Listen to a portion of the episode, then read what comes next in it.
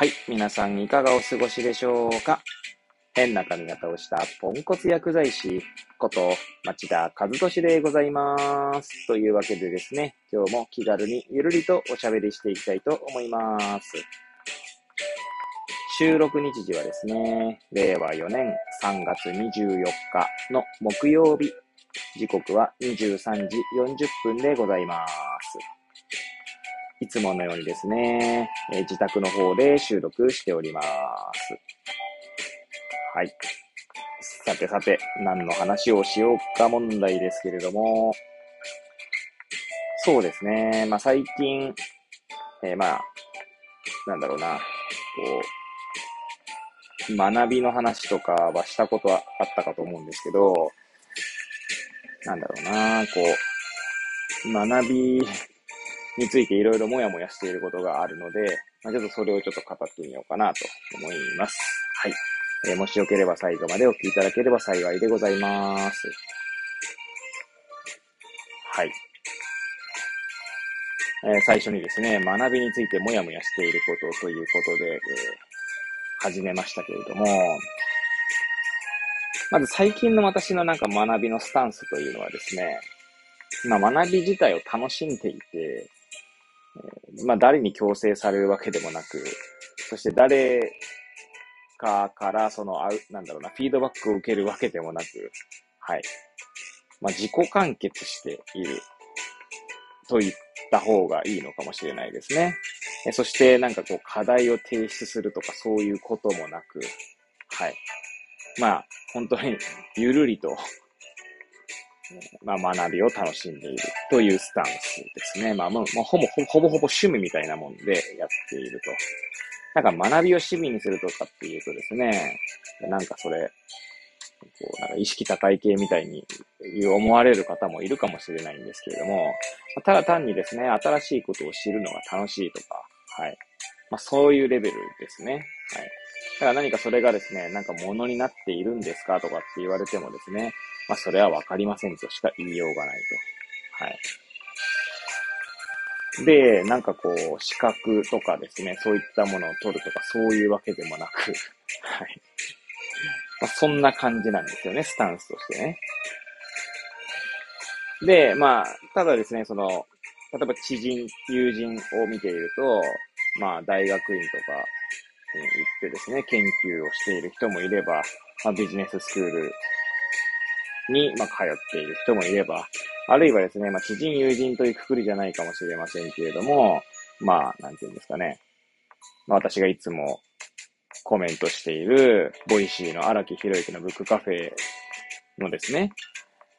えー、にコメントしている方はですね、結構その本の要約サービス、フライヤーの、フライヤーブックラボというところに、まあ、参加してらっしゃったりとか、まあ、しているんですね。で、なんかそういうのを見るとですね、なんだろうな、こう、他者と一緒に何か同じ空間で、同じ目標というか目的というか、に向かって、えー歩んでいくことの、ことでの学びという、まあ、ものもあると思うんですよね。はい。で、それの尊さも、まあ、知っているつもりですし、まあ、それが、まあ、それを全く望んでいないわけではないんですけども、まあ、今はあんまり私の中ではその、なんだろうな、そのシチュエーションにないというか、その段階にないのかなと思ったりもしています。あとはですね、先ほどその課題、まあ、自分の今の学びのスタンスとして何か課題を設定されているわけでもないですし、そういった、まあ、ある種強制力のようなものが全くない状態でですね、学びを楽しんでいるので、えー何かですね、その、こう、強制力と言いましたけども、例えば、この日までに何か提出物を出しなさいとか、あるいはこの日までにプレゼンをしなさいとか、はい。っていうものがですね、あった方が、脳に負荷がかかるというかですね、その負荷がかかった方が、まあ覚えたりとか、何か成果につながるっていうことはあるかと思うんですよね。まあなんか、例えるなら筋トレでのですね、なんか負荷みたいなものですかね。より負荷をかけるとですね、その筋肉が増えるみたいな、はい。まあ、バーベルとか、バーベルでも何でもいいですけどね、そのより重い方が、まあ、筋力がつくみたいな、はい、感じだったりとか、まあ、あるいはスポーツで言えばですね、プレッシャーがかかる状態でのパフォーマンスの方が、より、こう、大きな成果が出ることがある。もちろんプレッシャーに押しつぶされることもあるんですけれども、はい。まあ、だからそういった学びもあると思うんですよね。ただですね、それもですね、今私はそこまでの、の、なんかそこに、なんだろうな、そういった状況にないっていうのが、まあ、一番ですし、その状況に身を置きたいかと言われると、まあ、別に置きたくはないのかなと。まあ、と言いつつですね、まあ、以前の放送でも語りましたけれども、まあ、ある勉強会に今年は参加することに決まが決まっておりまして、そこでは課題だったりとかですね、まあそういうものが出されるんですね。はい。なんでまあ、そこはですね、一応年、あの、会費として3万円というものがあるんですけど、まあやはりそういったお金をかけることでですね、得るものというものもあるのも、まあ知っては、知ってか認識してはいますね。はい。まあ、知ってはいますねっていうふうになぜまあ、言うのをためらったかというと、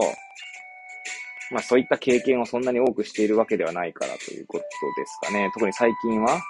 はい、何かお金を払ってですね、そういった講座を受講するとかっていうことがあまりない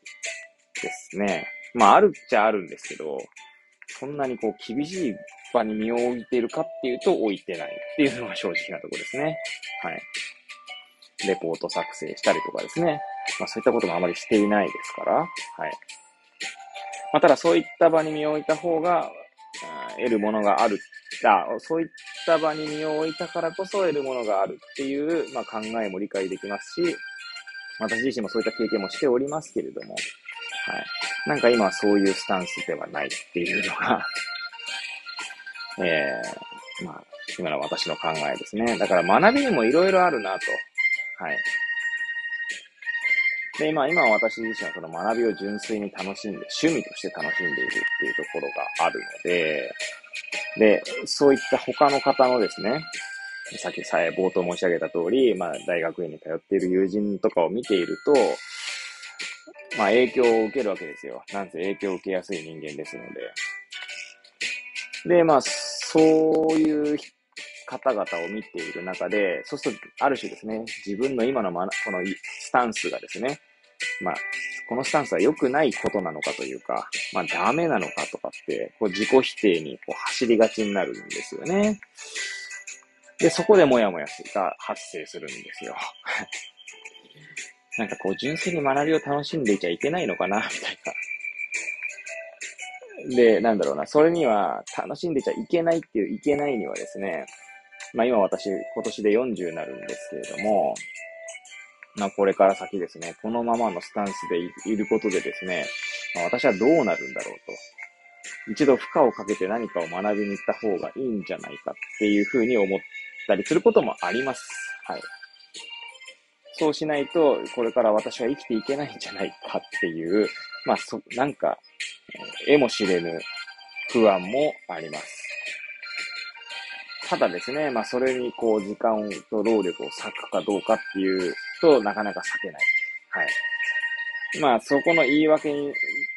なってしまうのが、それ言い訳にしていいかどうかはさておきなんですけど、まあ、家族の存在とかもありますね。